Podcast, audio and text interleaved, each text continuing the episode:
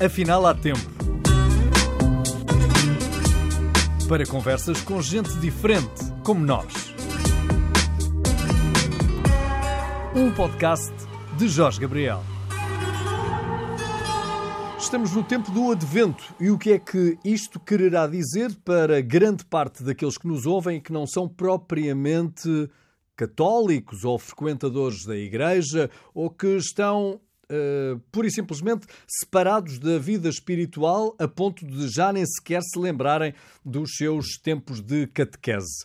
O Frei Fernando Ventura fará o favor de, nesta conversa, dar-nos o mote, explicação do tempo que atravessamos para a Igreja ou será para o mundo? Estará o mundo a precisar de atravessar um advento, Frei Fernando Ventura?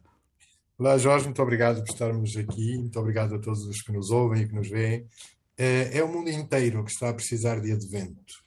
E advento é este tempo, liturgicamente na Igreja, são estas quatro semanas que antecedem o dia de Natal, este tempo proposto como desafio, acima de tudo, para a celebração da chegada de Deus à história.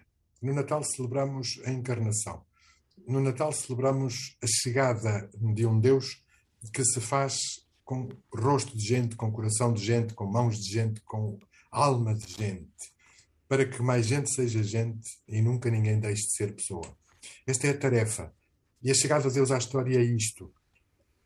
O Natal e a Páscoa, dois momentos altos da, da, de, toda, de, de toda a existência religiosa cristã, são dois momentos que não se podem separar.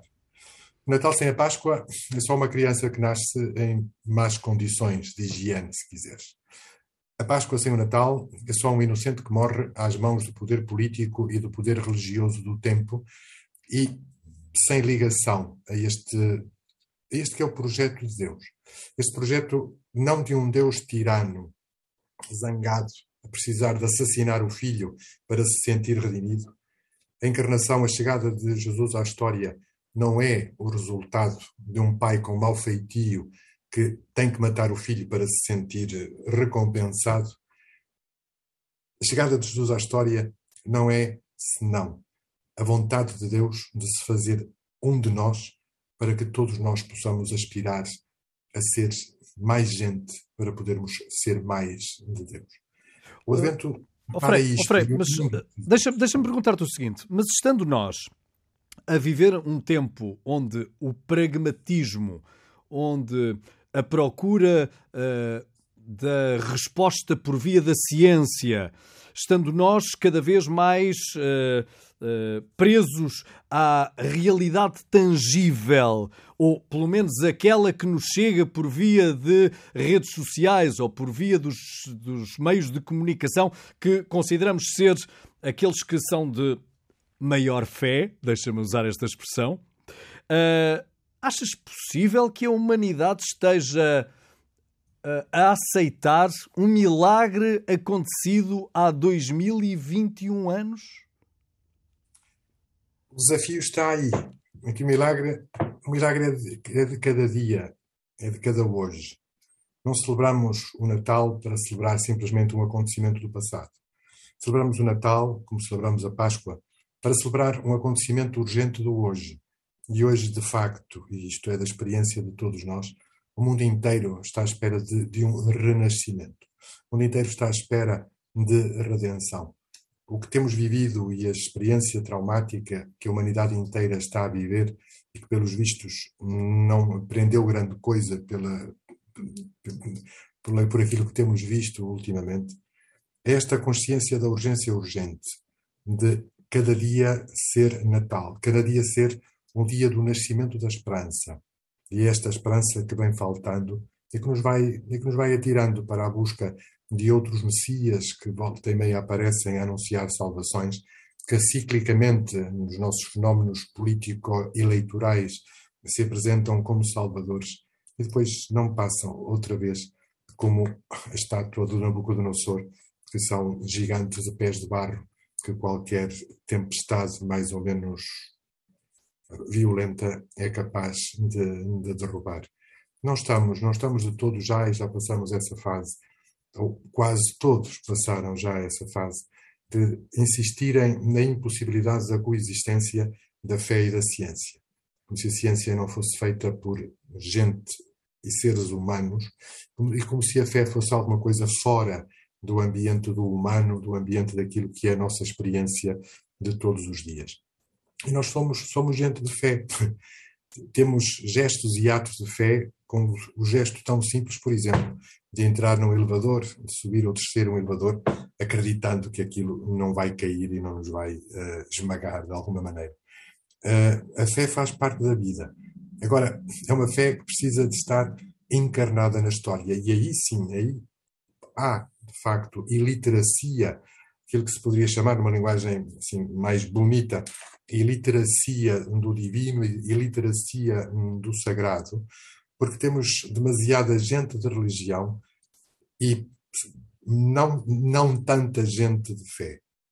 E isto é alguma coisa que importa, que importa recordar também neste, neste tempo de Natal e fazer de Belém justamente este, este paradigma, se quiseres, entre a, a religião que pode matar a fé, entre as religiões que podem matar a fé e, e a urgência que é cada homem e mulher de fé ser exatamente isso. Este é o tempo de passar da religião à fé.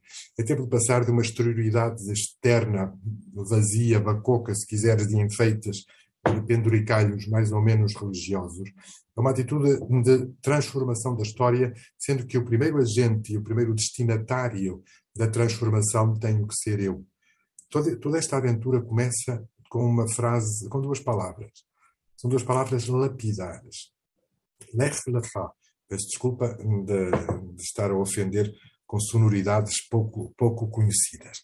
Mas ah, estou a trabalhar nisto e de, de, alguma maneira vem a talho, a talho de foice.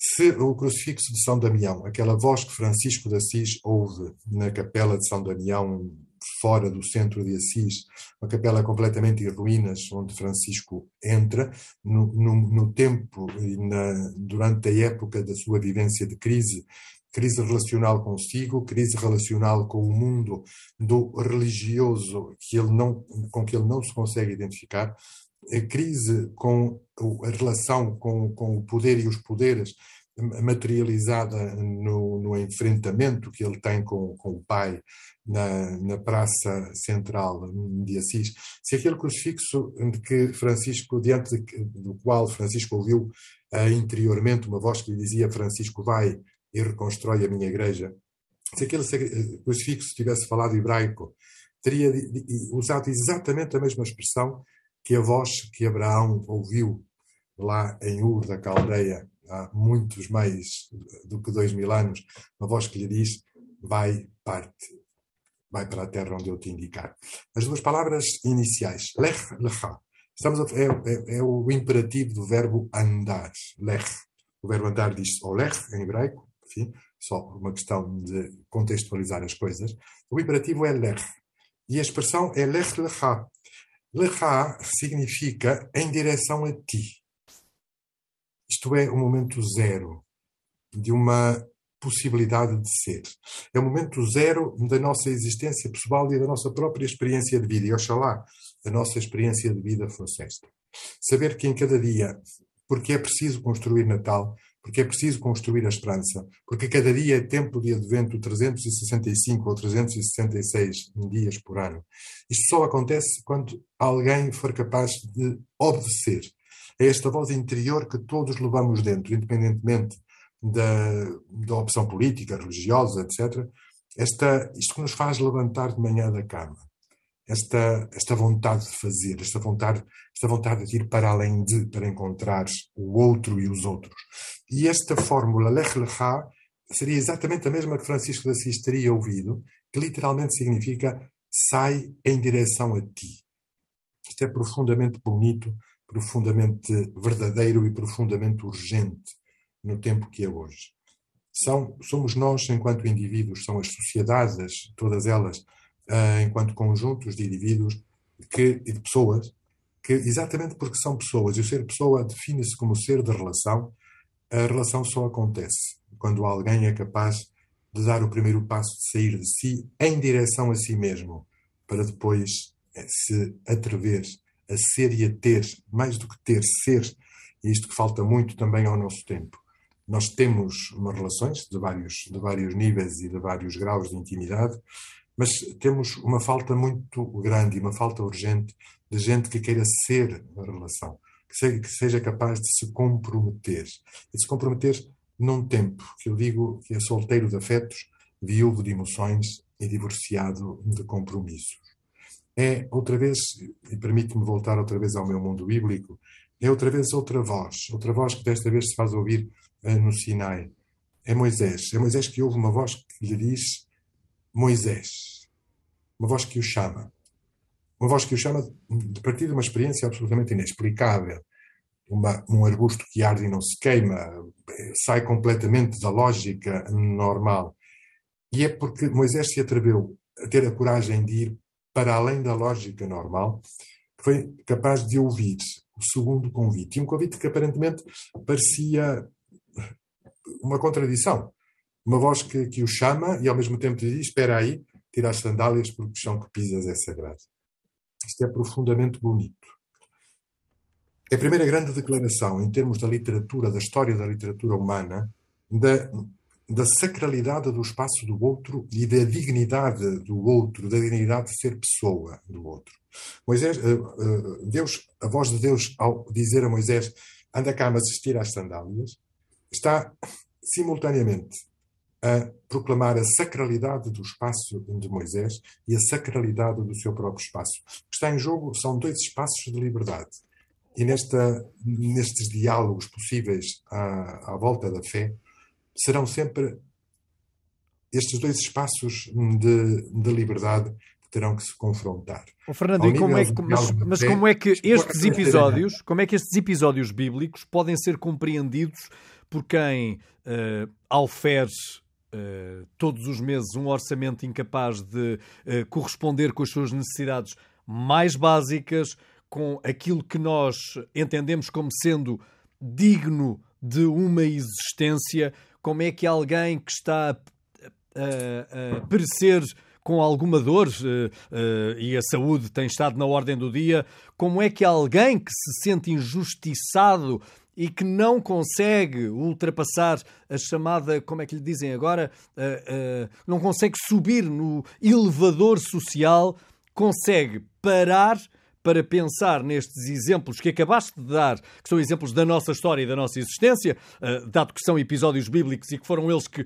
criaram a nossa sociedade tal como a conhecemos, como é que nós temos tempo para refletir sobre eles e transportá-los para a nossa existência para o século XXI? Porque falta cumprir-se a esperança. Deixa-me voltar aqui para. Eu não estou a fugir à tua, à tua, à tua pergunta. Deixa-me voltar ainda ao, à voz que chama, à voz que diz espera aí, e à voz que faz de Moisés, uh, ou que se propõe a Moisés com a profundidade da relação que nós não temos. Tudo isso que tu disseste é, é verdade e infelizmente verdade. Todas estas situações de sofrimento e de sofrimentos que vamos, que vamos sentindo. Tem tudo a ver com uma coisa, com esta incapacidade que nós temos nós vivemos um tempo que fez aquilo que nenhum outro tempo tinha sido capaz de fazer. Outros tempos e outras culturas e outras civilizações foram capazes de matar. Nós, o nosso tempo, a nossa civilização, a nossa cultura, ou falta dela, foi capaz de matar as palavras. E porque matamos as palavras, matamos os afetos. E porque matamos os afetos, suicidamos. Porque a relação vai mais longe. E este diálogo, este diálogo de, Moisés com Deus na, diante da sarça, é alguma coisa que vai para que toca eh, realmente até as, as raias da heresia. Quando Moisés pergunta como é que te chamas, desde logo aqui há uma beleza fantástica. A palavra Moisés, em hebraico, diz-se Moshe, escreve-se com duas letras, Meshe. A palavra nome diz-se Shem, Shem. Repara como temos um espelho.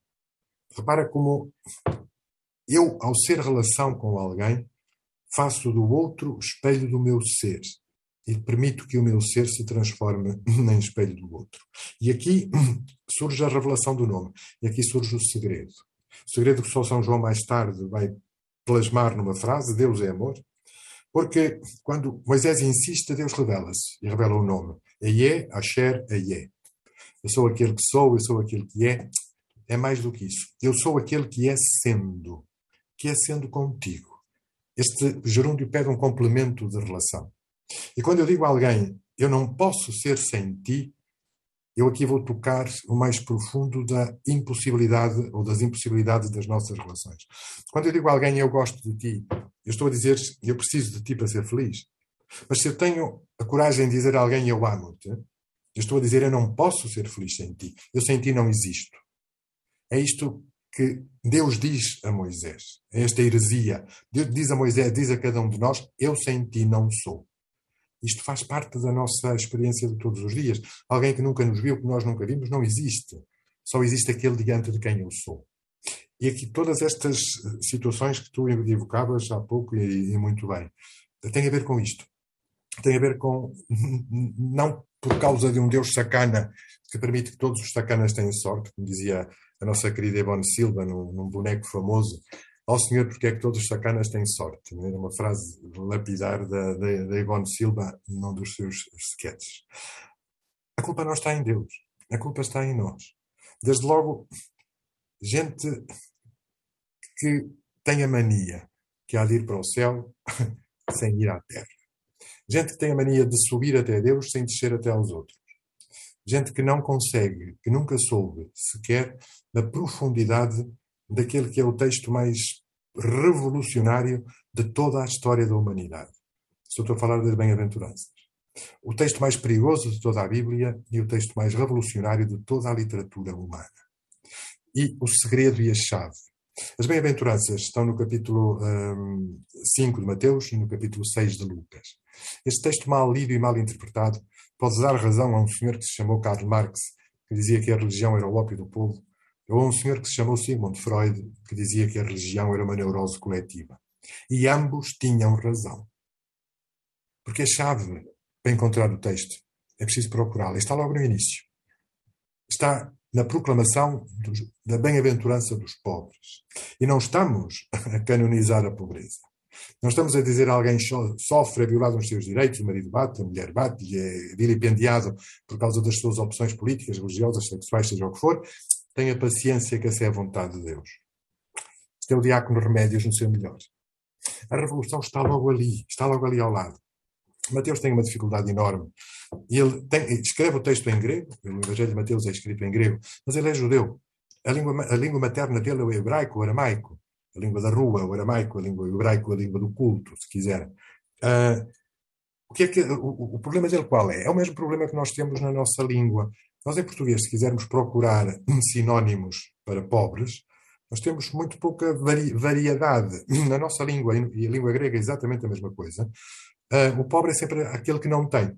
Não tem dinheiro, não tem casa, não tem saúde, não tem, não tem roupa, não tem comida. O, o pobre é sempre alguém que não tem.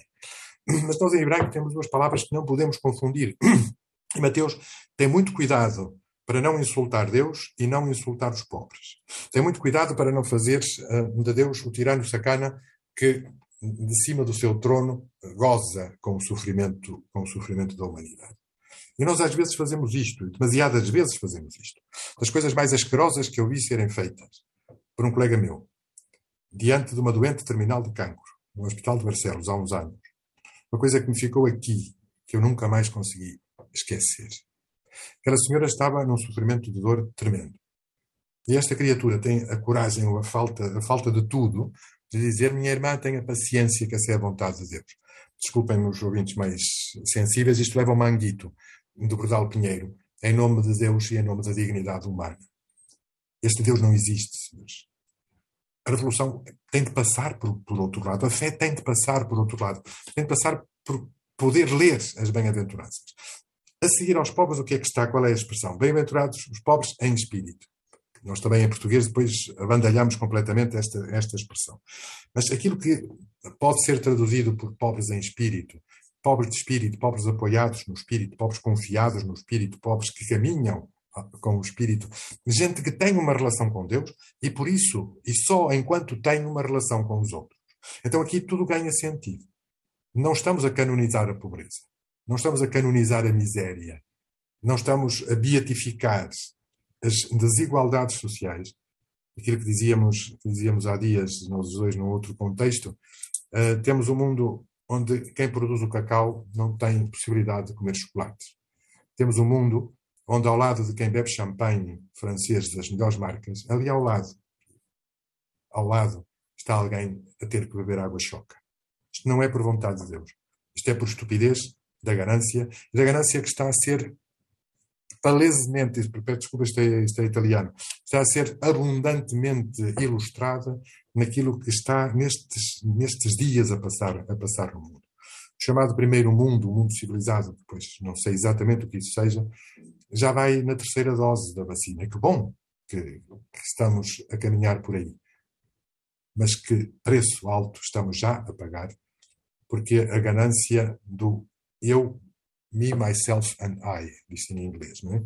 Eu, eu mesmo e eu próprio seria.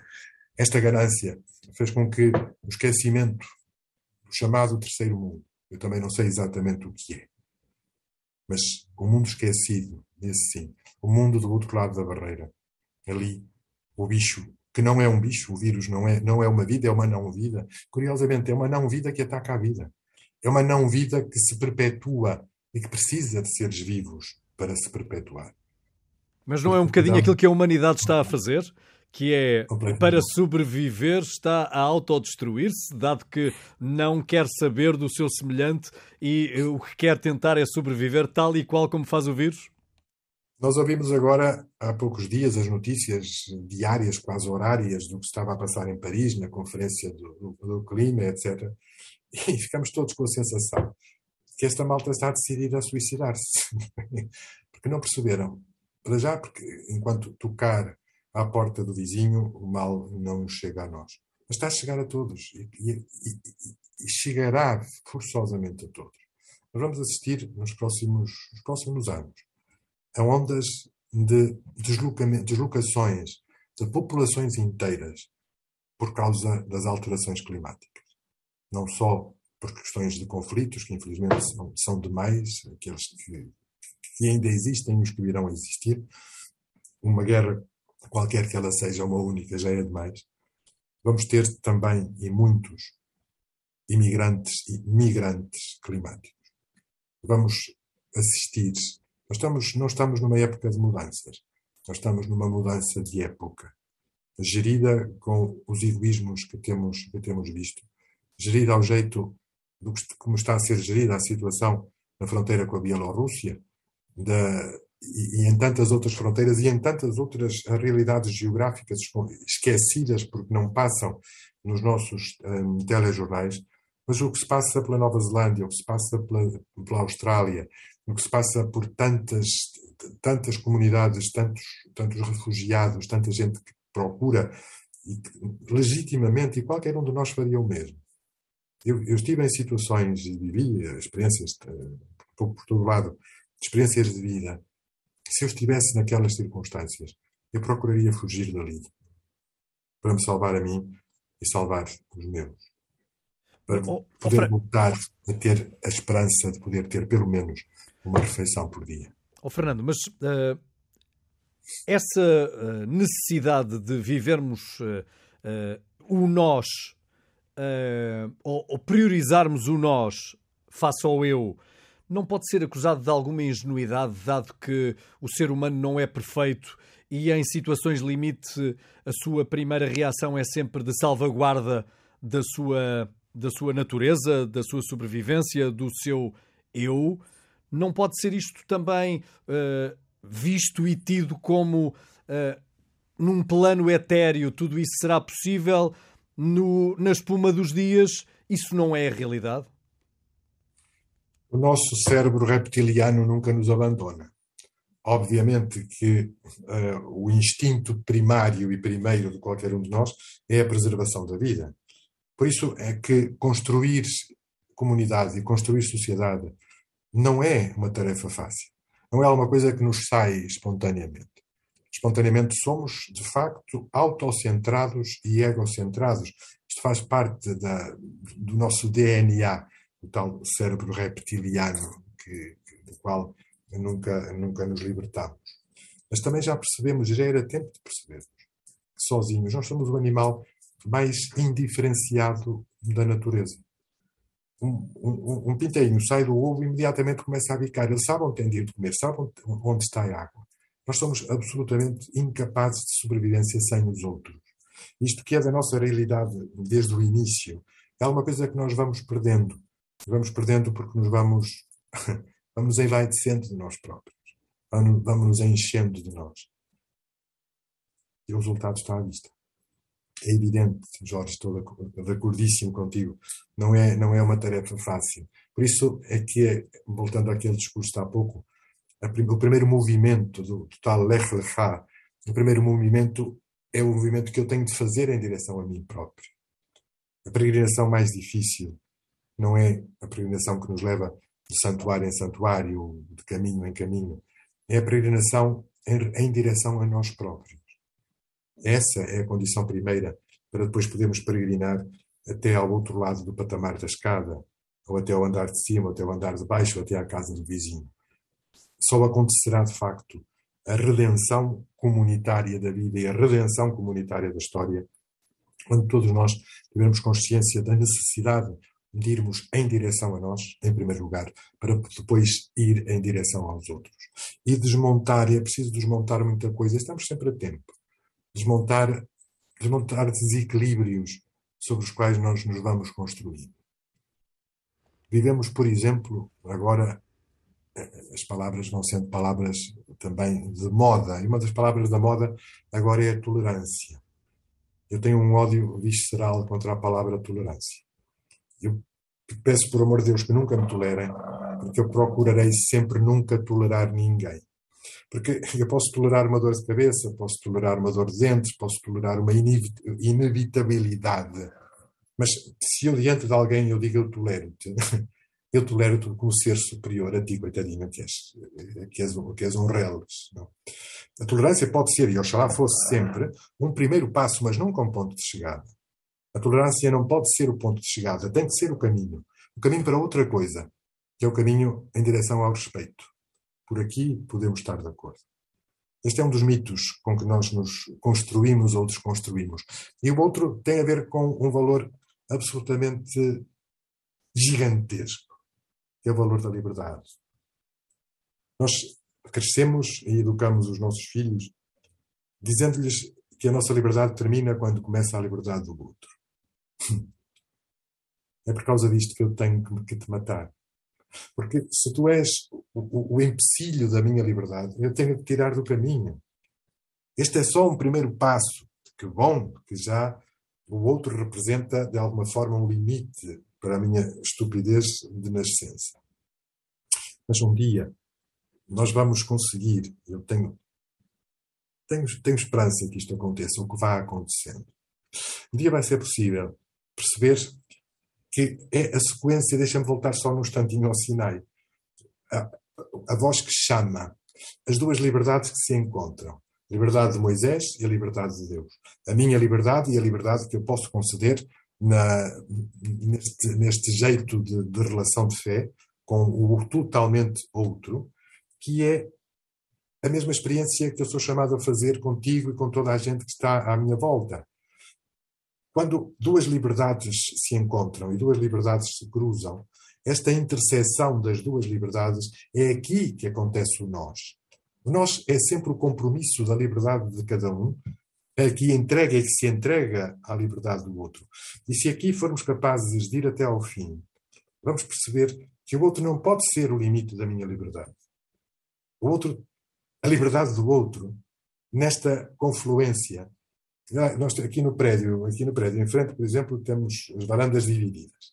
Se cada um daqueles vizinhos tirasse a paradita que está no meio, em vez de ter uma varanda de, de, de 4 metros, tinha uma varanda de 8 metros. E se o vizinho do lado tirasse também a porcaria da parede, já, já íamos em 11 e, e, podíamos dar a volta, podíamos dar a volta ao prédio. Podíamos ter todos um espaço gigantesco de liberdade a ser vivida e celebrada.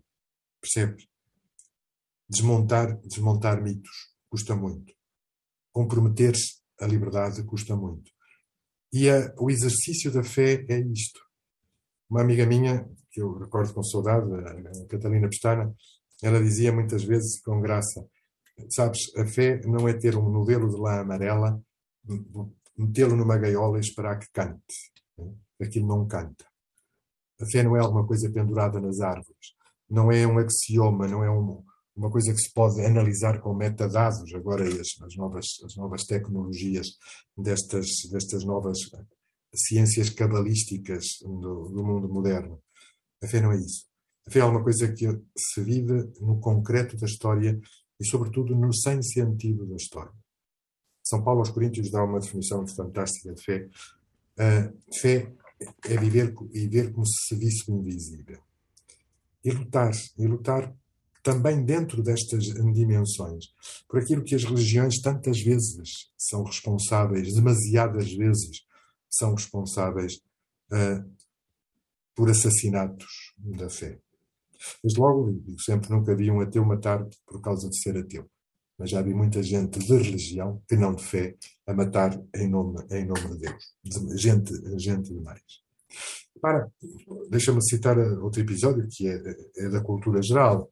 Uh, o episódio do bom samaritano. É? o homem que está caído na, na, na berma da estrada, passa um levita, passa um sacerdote, passam dois colegas meus, do, do tempo do, do Antigo Testamento, e não param.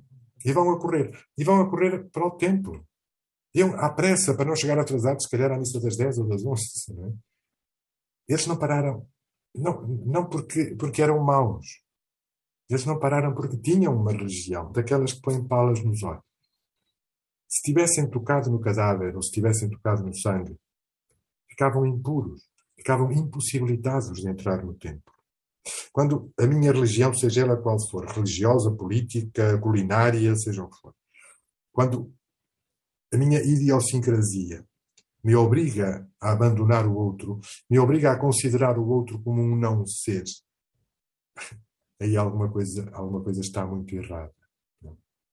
E é, e é por aqui este é, por isso é que eu tantas vezes insisto neste slogan. Este é o tempo de passar da religião à fé. Das religiões à fé. Vês divisões e conflitos e, e discursos absolutamente pornográficos em horário nobre da televisão. Discussões futebolísticas, discussões políticas, as, os, os, os, diálogos de faca nos dentes que os nossos deputados, não só os nossos, enfim, nos, nos parlamentos e nas agorás do tempo novo, em que se degladiam até, até ao impossível e se insultam para além, para além do razoável. Criamos com isto uma cultura da violência da palavra. E voltamos outra vez aqui. Nós matamos as palavras, por isso matamos os afetos. Mas não será, não será para muitos de nós uma imensa violência compatibilizarmos a nossa fé com aquilo que uma economia desenfreada de mercado nos exige? Não será isso também para nós uma forma violenta de tentarmos impor um modo de vida completamente oposto àquela vida com a qual nós nos deparamos diariamente? Completamente sim. Se reparares toda, toda a mole de, de canalhas que se têm atirado contra o Papa Francisco, é gente que se sentiu justamente tocada, tocada por ele se este Papa não tivesse dito absolutamente nada, se não tivesse escrito uma linha, se não tivesse pronunciado uma palavra, o facto de ter sido capaz de desmontar a teia que estava montada dentro do, do banco do Vaticano teria feito o maior serviço à humanidade e o maior serviço à Igreja. E este Papa tocou. E tocou ali onde dói, tocou ali nos senhores do poder. Nós temos senhores do poder dentro dos templos, como temos senhores do poder dentro do templo. Temos só gente desequilibrada na sua relação de ser. Gente que, olha, a gente pensa que, Deus, que tem Deus na barriga, não é? gente inchada. E aquilo, a gente segurar é só gases. Têm exatamente as mesmas limitações que nós temos. Mas são incapazes de fazer aquilo que era justamente o Evangelho de hoje, neste dia que estamos a gravar esta nossa conversa tão agradável. O Evangelho de hoje falava da, da multiplicação dos pães e dos peixes. Falava da aritmética que arrepia tantas almas pias e faz piar tanta gente contra o Papa Francisco. Quem tinha a solução naquela circunstância, enfim, há, há dois textos de, paralelos no mesmo episódio, mas o contexto é o mesmo. A multidão uh, que é impossível alimentar, porque, ou por, por adiantado da hora, ou pela quantidade de gente, não há dinheiro para dar de comer a esta gente toda. E Jesus tem a coragem de dizer aos seus que estavam aflitíssimos, é? dizer-lhes, dá-lhes voz de comer. oh, senhor, mas só aqui meia dúzia de pães e meia dúzia de peixes, como é que isto vai chegar para esta gente toda? E parece que havia lá um catraio, um catraio que tinha, que tinha uns pãezitos e uns peixes. São sempre os catraios da história, o povo pequeno, o povo da enxada de cabo curto, como dizem os meus irmãos moçambicanos. São esses que trazem a salvação à história. Quem salvou o homem caído na estrada não foram os meus colegas, sacerdotes do templo. Foi um samaritano, foi um Zé Ninguém, foi um desconsiderado da, da sociedade do seu tempo. Na multiplicação dos pães e dos peixes, quando foi preciso dar de comer a uma multidão para a qual não havia resposta.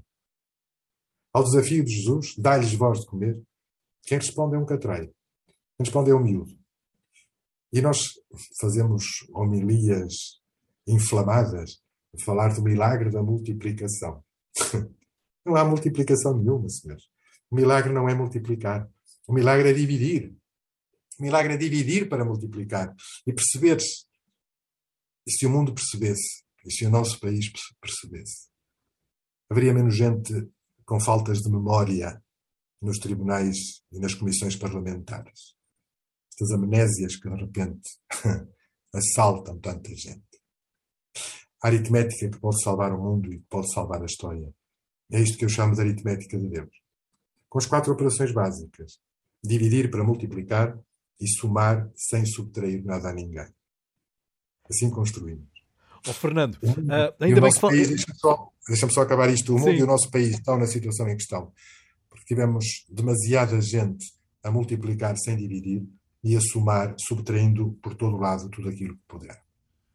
Fernando, uh, ainda bem que falaste no Papa Francisco por dois motivos. O primeiro prende-se com a atualidade. O Papa Francisco, na sua oração do Ângelos, no primeiro domingo do Advento, uh, chamava a atenção para os cristãos preguiçosos muitos até já têm vergonha de dizer que são, são cristãos, eh, porque não estará com certeza no desígnio das principais notícias ou das fotografias que colocamos qualquer demonstração de fé como sendo algo que é notório e que faça com que eu ganhe mais amigos e ganhe mais followers, como agora se designou. Quanto mais amigos eu tiver nas redes sociais, melhor eu sou considerado. Bom, o que é certo é que o Papa, para além de tocar uh, uh, neste ponto que é uh, talvez o mais desconcertante, que é o de olhar para dentro e reconhecer que é dentro que talvez esteja o problema, mas se calhar é. estes cristãos estão adormecidos porque há alguém de dentro que foi incapaz de perceber que eles estavam a adormecer. Concordas comigo? Também concordo contigo. Eu tenho assistido e participado em algumas, algumas eh, Eucaristias e assistido a algumas homilias e eu digo de certeza que Nosso Senhor já se foi embora há muito tempo, ninguém atura isto. É? Uh, mas a, insistência do Papa, e quando ele eh, fala de cristãos preguiçosos, uh, está a falar de, de seres humanos preguiçosos, que somos, que somos todos. Com mais, com culpa acrescida, se quiseres. Se, se trata de alguém que diz que tem uma relação com Deus e não tem uma relação com os outros. Eu me arreto muito nisto. Eu tenho muito, tenho muito mais respeito por quem não vai à missa e vai à vida do que por quem vai à missa e não vai à vida. Esta espécie de esquizofrenia casados com Deus mas divorciados do mundo. O chato, mais ainda chato é quando alguém se casa com Deus, porque não há diabo nenhum que se case com ele ou com ela, não é? Também temos casos desses. Uh, mas o equilíbrio está, terá que estar sempre aqui. E o sinal maior de, que, que será capaz de transformar a história e de dar sentido a tantas histórias sem sentido, tu referias há pouco, ou sem sentido evidente diante do, do sofrimento, é justamente isto é este equilíbrio de relação. A relação com Deus e a relação com o outro. O tempo de hoje é um tempo de empurrar para ir à vida. Porque, empurrar para as relações. Porque o que, está em, o que está em crise hoje em dia não é a fé. O que está em crise é a vida. O que está em crise são relações que não se vivem. Não adianta nada ter agora, por causa da, da pandemia, deixou-se, deixaram-se de lado as efusividades das, das saudações no momento da paz na, na missa. Nada contra, antes pelo contrário. Agora, eu não consigo perceber como alguém que como é que alguém que está ao meu lado e que me abraça e beija efusivamente no momento da paz, depois passa para mim na rua e não me liga nenhuma. Ou, ou, me bate, bate, bate nas costas e, enfim, e depois, depois é, um, é um trafulho, é um sacana, ou seja, seja o que for. Sacanas estamos todos, mas uh, com a consciência de seres. Aí é que às vezes a coisa, a, a coisa falha. Ir à missa e ir à vida uh, equilíbrio de relação com Deus e equilíbrio de relação com os outros. Mas a primeira voltamos ao mesmo, desculpa estar sempre a bater, a bater na mesma tecla. O primeiro equilíbrio a ser procurado é comigo. A primeira relação que eu tenho que ter é comigo. Depois com os outros. E depois com Deus. O chato é que nós partimos, partimos logo da nossa omni-santidade para uma relação de intimidade com Deus. Quando para chegar a Deus eu tenho que pisar os outros. Quando para chegar a Deus e para afirmar a minha divinização, quase, a minha relação privilegiada com Deus, eu tenho que fazer dos outros escada, o tapete, o, o trampolim para chegar, seja onde for. É perder tempo.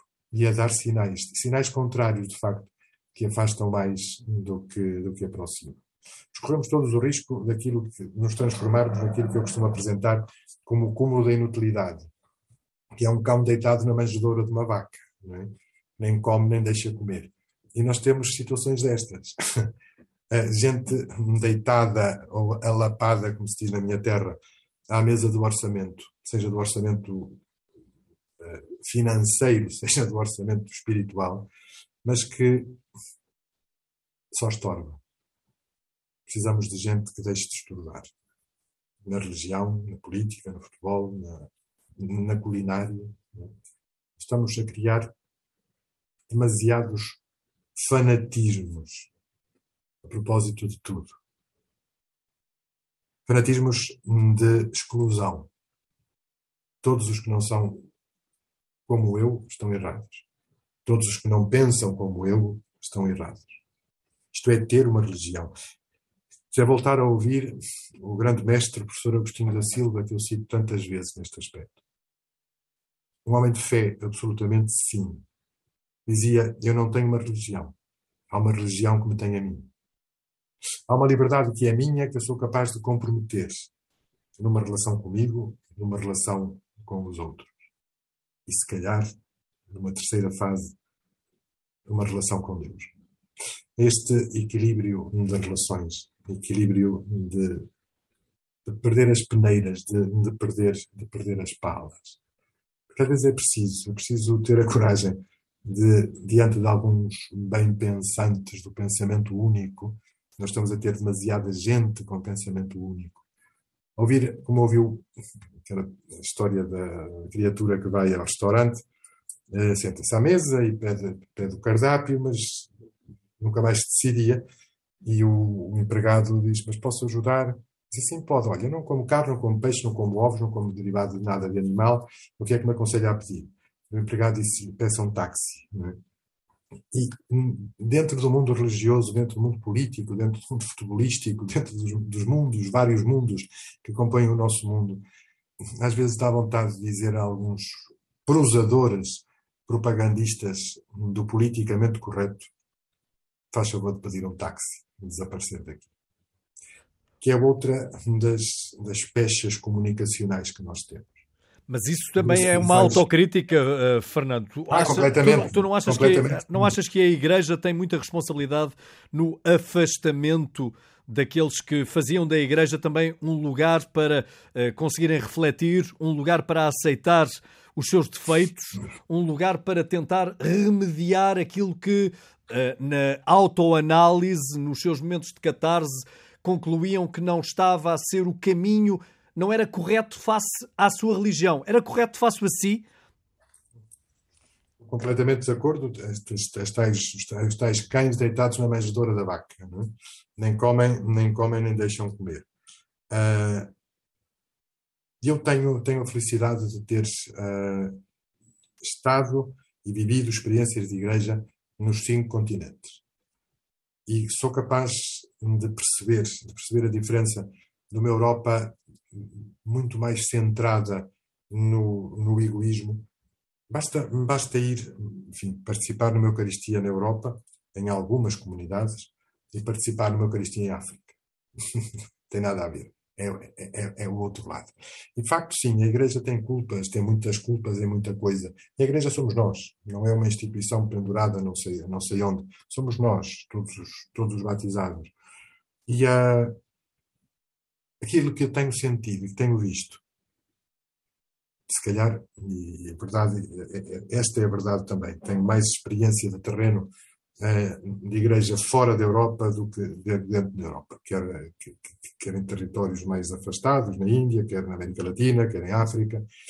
Ah, e tenho sentido, tenho sentido esta, esta verdade relacional. Eu agora perdi-me um bocadinho naquilo que ia dizer, ia dizer uma coisa inteligente para variar, e, escapou-se-me escapou uma ideia. Ah, tem, podemos de facto acusar eh, algumas comunidades, o chamado mundo civilizado, de serem comunidades autocentradas e egocentradas, em que alguém que precisa ou que esperava encontrar uma, um espaço de fraternidade, um espaço de comunhão, não encontra. Encontra tios e tias da religião uh, que, que só não vão comungar com o dedo esticado, que é só para tomar o chá.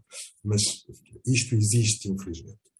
Mas existe também, e também no nosso mundo, e também no nosso mundo ocidental, se quiseres, nosso primeiro mundo, existem imensas comunidades de gente que, que, está de facto ao serviço do outro e que marca e que marca a diferença. Não é preciso ir para a África ou ir para os, para os bairros de lata da Índia ou para as, ou para as favelas eh, da, América Latina para encontrar ali onde está de facto a igreja todos os dias. Ali onde ninguém quer estar. Em leprosários, em bares de lata, em sítios onde se corre de facto o risco de vida só pelo facto de ser cristão. E eu estive no Paquistão nestas circunstâncias. Sei o que é, sei o que é o medo, mas sei o que é também a verdade da resposta que naquela terra, porque há gente que tem fé, tanta outra gente recupera a dignidade de ser pessoa e a dignidade de sonhar. Mas não é preciso ser-se cristão para se ter esse tipo de comportamento? Absolutamente não. Ok. É preciso ser-se pessoa. Eu não preciso, eu não tenho, não, não, eu digo sempre, eu não coloco, não pergunto a ninguém nem de que clube é que é, nem de que religião é que, é que professa. Eu sou descendente de judeus. Eu digo sempre, eu tenho três pátrias. Tenho Portugal, onde eu nasci, e com muito orgulho. Tenho Moçambique, onde eu devia ter crescido, e tenho Israel, minha pátria de DNA, se quiser. Não, não ponho, não, não ponho como, como condição para ser relação com alguém, nem a filiação religiosa, nem a filiação política, nem clubística, nem, nem coisa privada. Preciso de gente, e o mundo precisa de gente com o coração a bater ao ritmo do coração da gente. Se por trás da sua utilidade real na transformação do mundo e na transformação da história, a começar pela transformação do próprio mundo e a transformação da própria história, se aí há uma dimensão hum, religiosa, se quiseres, há uma dimensão transcendental, excelente. Mas tenho tenho muitos e bons amigos agnósticos, muitos e bons amigos ateus, e vamos para os copos todos juntos quando é preciso. Mas também vamos para a vida todos juntos quando é preciso. E quando é preciso arregaçar as mangas. E tentar, pelo menos, fazer aquilo que nos toca a todos. É saber, isto demora-nos uns anos, saber que não podemos mudar o mundo como sempre todos queríamos. Não podemos mudar o mundo, mas podemos mudar o mundo de alguém. E é isso que tu também tens feito em São Tomé. Ainda bem que falaste em copos, porque me, de imediato me lembrei dos de leite. Uh, e eu sei que. Também estás, também estás metido na história. Vamos ter notícias brevemente. Brevemente. Não quero que precipites uh, uh, aquilo que mais tarde podemos vir a contar, felizmente, porque há um banco de leite em São Tomé onde tu tens estado envolvido muito intensamente. em que pé está esse banco de leite? Olha, está no pé do milagre e tem sido um milagre há 11 anos. Um milagre feito por gente ligada à igreja, gente sem filiação religiosa nenhuma, gente de todos os quadrantes políticos, gente de gente que gosta de ser gente.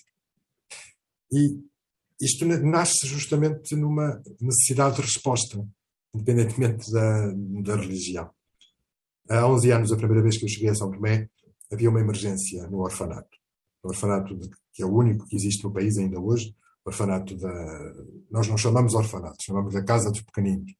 Mas é a Casa dos Pequeninos que está ao cuidado da, da Caritas Diocesana, é a única estrutura de apoio a órfãos que existe no país, organizada. E há 11 anos atrás, naquele contexto em que eu chego, a estrutura só tinha leite para três semanas. Isto havia, havia, como está a haver agora, por exemplo, dificuldade até de transporte. Nós estamos estamos com muita dificuldade em fazer chegar os contentores e as coisas eh, que fazemos chegar a São Tomé. E, por milagre, voltamos ao mesmo. Eu estive lá há 10 dias, fui fazer o trabalho que tinha que fazer, é um trabalho de formação bíblica, e quando voltei tive a felicidade naqueles dias muito próximos de passar pelas televisões todas e o, o Jornal Expresso ter, tinha na altura a revista única, fizeram um trabalho comigo e a mensagem passou. Eu cheguei ao fim de fevereiro desse ano, portanto, no espaço de três semanas, já tinha leite até, até dezembro desse ano garantido, a resposta imediata que chegou dos Açores, da ilha de São Miguel, e isso foi transformando numa bola de neve. Juntamente com tantíssima outra gente juntamente com tantíssimos anónimos, uh, fomos capazes, também aí sim com a intervenção da, do Ministério da, da Cooperação, do Ministério não, da, do Departamento da Cooperação Internacional do Ministério da Segurança Social, fomos capazes, de, depois de, com muita luta, em cinco anos, construir uma estrutura nova de raiz para os nossos órfãos. É, é a Casa dos Pequeninos. Nós fomos só uma pequena gota dos, das tantas gotas que fizeram aquela, aquela estrutura. Demorou cinco anos a ser, a ser construída, foi inaugurada há quatro anos atrás, cinco anos atrás. Agora, com este, com este interregno da pandemia, baralha-se um bocado a contagem do tempo. Mas temos essa estrutura a funcionar, apoiamos, obviamente, o orfanato, apoiamos uma estrutura por excelência que está, uma estrutura de, de, economia social por excelência que está no norte da ilha, sob a responsabilidade de um gigante, uma religiosa portuguesa, a irmã uh, Lúcia, Lúcia Cândido, onde, tem, onde, onde, estudam e onde estão, são acolhidas diariamente e comem 3.500 crianças em dois turnos, da primeira à sexta classe. Onde existe uma casa de acolhimento para idosos, onde existem mais de 300 idosos acompanhados a domicílio, uma carpintaria, uma alfeitaria, um centro de artesanato, um centro de formação, uma, uma estufa de produção de vegetais, uma resposta, uma resposta social.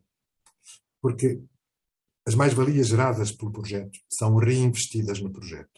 Não há ninguém a, comer à conta do orçamento, nem a comprar carros ou casacos de luxo, que esses também ainda estão por julgar e nunca chegarão a julgamento, nestas patifarias que vêem gente a viver aquilo que eu digo: os pobres dão de comer a muita gente e enfeitam que se farta. São Tomé é este sinal, deste sinal do, do milagre da partilha, o milagre da divisão, dividir para multiplicar tenho visto isto e tenho sentido isto. Sinto isto já há 30 anos, desde os meus tempos saudosos de passagem pelo Barreiro, Baixa da Banheira, Valda Moreira, uh, por estas realidades onde eu aprendi muito. E tenho, tenho vivido isto, tenho vivido milagres. E o Banco de Leite São Tomé vive de milagres neste momento. Não só o leite que nunca faltou e vai chegando, estamos sempre a contar, a contar questões, mas ele, ele chega quando é preciso. E neste momento a grande, a grande batalha, a grande luta, que eu tenho e que nós temos todos na, na Ilha do, do, Príncipe, para terminar de construir uma casa para idosos. A ilha foi abandonada por uma ONG portuguesa que, a das alturas, por questões financeiras, pelos vistos, também teve que fugir da ilha, desapareceu. Ficaram abandonados os órfãos e ficaram abandonados os idosos. Ficou tudo nas mãos de duas heroínas que já celebraram 20 anos quatro vezes. São duas religiosas portuguesas, a irmã Euforosina e a irmã Maria da Conceição. São duas heroínas açorianas, uma da Ribeira Grande e outra do Nordeste, que são a esperança visível, do rosto visível da fé encarnada na história, na fé encarnada numa comunidade. É ali que estamos a lutar para construir uma casa para idosos. Neste momento, ao fim de um ano e meio, mais ou menos, dois terços da casa já estão pagos. Falta acabar o último terço. Precisamos muito de devolver aos idosos da Ilha do Príncipe a possibilidade de terem os últimos dias da sua vida, muitos ou poucos, dentro de uma estrutura confortável e pensada para o acolhimento de pessoas com necessidades especiais. Esta luta está a ser difícil, mas é o resultado, e há de ser o resultado, e há de ter, há de ter na porta principal uma frase que não é minha, que é de um outro gigante português que eu admiro muito, tenho muito orgulho em ter nascido no mesmo dia em que ele nasceu, ele faleceu três anos antes de mim, estou a falar do Padre Américo de Guiar, da obra do Gaiato, da, da, casa, da casa do Gaiato, da obra da rua. O Padre Américo tem e criou este slogan, dos pobres para os pobres. A casa dos idosos da Ilha do Príncipe há de ter, há de ter uma placa dos pobres para os pobres. E vai ter, vai ter e tem, tem muitos corações a, a bater ali dentro. A sala de convívio e a sala de jantar, por exemplo, vai ter o nome de Maria João Abreu. Foi eu que fiz o funeral da Maria João e prometi isso. Ela foi das primeiríssimas caras que deu a cara por este projeto, que nunca o abandonou, que não fez promessas vazias de afetos inconsequentes, como tanta gente tem feito durante estes anos. Feliz. Todas as promessas de gente muito bem posicionada, se tivessem cumprido, eu já tinha construído um Sheraton ou um Ritz ali. Felizmente não, não que é temos muitas pessoas com o coração muito maior do que o seu corpo físico. Felizmente. Muito, muito Felizmente. Muito. E não só portuguesas, porque a bondade também ah. se espalha no mundo. E é bom que não esqueçamos isso. Recebemos, recebemos nativos da Hungria, recebemos nativos da Austrália, recebemos nativos dos Estados Unidos. Temos, temos uma rede imensa de pessoas que nos seguem que nós nem sequer temos consciência. Para terem ideia, nas, eh, em, em, Portugal, o Banco de Leite São Tomé e Príncipe tem o nome de Associação Amparo da Criança, é uma IPSS. E podemos eh, ser destinatários da percentagem dos 0,05% do, do, do IRS. Neste ano, no ano passado, portanto, o que nos entregaram este ano, em fevereiro, foram 12 mil euros. É muito dinheiro para percentagens tão pequeninas. Isto significa que há muita, muita gente, há muitas pessoas que acreditam em nós, que é quem nós vamos comunicando. Só tenho o Facebook para, para comunicar. Uh, tem duas páginas, Frei Fernando Ventura e Fernando Ventura, publico exatamente as mesmas coisas numa e noutra. Uma fui eu que a criei há muitos anos, a outra, Frei Fernando Ventura, foi criada por um grupo de amigos meus, isso agora temos, temos duas e pronto. E é por aí, é por aí que vamos comunicando. É, comunicamos as contas, comunicamos o que vem, de onde vem e para onde vai, sempre e quando sabemos, chegam-nos tantos donativos anónimos por transferências multibanco, por exemplo, MBWay, etc., nós não temos possibilidade de, fazer aquilo que sempre procuramos fazer, que é emitir recibos, uh, que têm incidência fiscal, inclusive, para toda a gente que nos ajuda. A todos, oh, Fernando, eles nos estão a ouvir neste momento, muito obrigado. Oh, Fernando, deixa-me perguntar-te, e em jeito quase de despedida desta nossa conversa, que já leva praticamente uma hora, uh, nós constatamos pelo nosso diálogo que uh, ainda temos muito que construir, portanto, o Natal valerá sempre a pena, nem que seja pelo exemplo dado por aquela família improvável de uma jovem com alguém uh, que tinha muito mais idade e que tinha de assumir um filho que não era seu. Logo aí está o cenário montado para uh, que nós até consideremos improvável que naquela época alguém tenha tido um comportamento tão aceitável, não é? Mas o que te pergunto é para os dias de hoje o Natal tal como o vivemos será um Natal próximo daquele que efetivamente devíamos viver? Ou nós devíamos aproveitar a noite de consoada para pensarmos menos em comer, pensarmos menos em oferecer e mais em pensar em conjunto? É construir o presépio em conjunto, das improbabilidades. Quem chega a Belém é uma mãe solteira, com um pai, uma criança que vai nascer de um pai que não é o pai, ainda por cima aos 12 anos vai fugir de casa. É esta verdade relacional. Serão as verdades relacionais de todos os tempos e de todas as relações e hão de contribuir para a construção do presépio. Para já ainda vamos tendo natais enfeitados, com bolas cheias de nada e luzes que tantas vezes só cintilam desilusão. Natal e presépio a construir. Tem que ser uma tarefa diária, dentro de mim em primeiro lugar.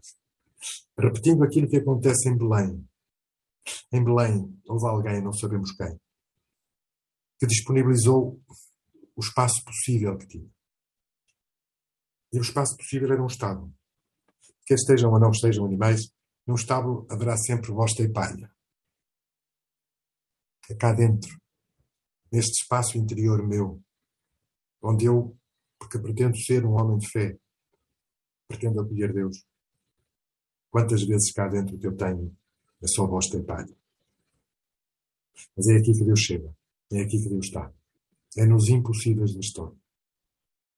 Diante de todos e contra todos os Herodes, e apesar de todos os sacanas, a história constrói-se para além dos pulhas. A história constrói-se com os pobres. História constrói-se com os que não têm lugar na hospedaria.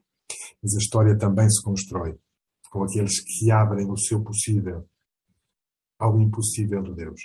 E o Natal é isto. Eu sei que Natal não é só quando um homem quiser. O Natal terá que ser sempre que for necessário. E é necessário todos os dias. E é só se vivermos Natal todos os dias que podemos ter a coragem de celebrar a ressurreição. No Natal, ressuscita a esperança. Na Páscoa, é crucificada a ignomínia e ressuscita a humanidade, desafiada a criar novas relações. Bom Natal, Jorge. Feliz Natal, Bom Natal. Muito obrigado. Muito obrigado.